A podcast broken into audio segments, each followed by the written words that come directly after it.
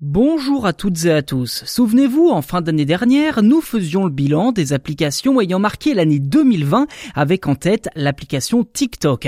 Alors il est vrai, le réseau social a su tirer son épingle du jeu et littéralement exploser en profitant de la pandémie de Covid-19 qui a forcé de nombreuses personnes à rester chez elles. Son succès, des vidéos courtes, souvent humoristiques et surtout pouvant devenir virales très rapidement. Alors cette recette, YouTube compte bien l'exploiter à son tour avec un tout nouveau format intitulé Shorts, la traduction littérale du mot court en français. Et d'après la plateforme, le succès serait déjà au rendez-vous avec plus de 6,5 milliards de vues chaque jour.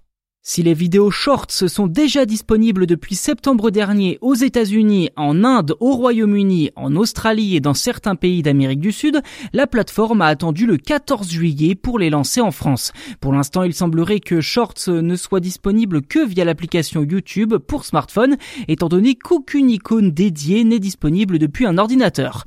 Pour y accéder, rien de plus simple, il suffit simplement d'ouvrir l'application et de cliquer sur l'icône en bas à gauche de l'écran. Et clairement, le principe est calqué sur ce qui a fait le succès de TikTok et des Reels d'Instagram. Les shorts sont donc des vidéos de 60 secondes maximum avec la possibilité d'intégrer du texte et même des sous-titres automatiques. Pour passer d'une vidéo à l'autre, l'utilisateur n'a qu'à balayer l'écran du haut vers le bas. Ce nouvel outil est à disposition de tous, contrairement aux stories que seules les chaînes YouTube d'au moins 10 000 abonnés peuvent réaliser.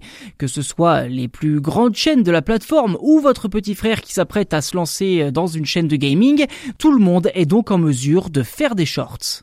En réalité, le 14 juillet n'est pas la date de sortie uniquement pour la France. D'après Google, il s'agit du déploiement à l'international de ce service dans sa version bêta et parmi les autres fonctionnalités, il est notamment possible de reprendre un extrait audio d'une autre vidéo short pour créer le sien, ajouter des vidéos depuis son smartphone aux enregistrements réalisés avec la caméra de shorts ou encore ajouter des filtres de couleurs. Si Google promet que d'autres effets et outils vont rapidement faire leur apparition sur shorts, reste à savoir si ce nouveau format séduira les internautes déjà grandement conquis par les services concurrents que sont TikTok et Instagram.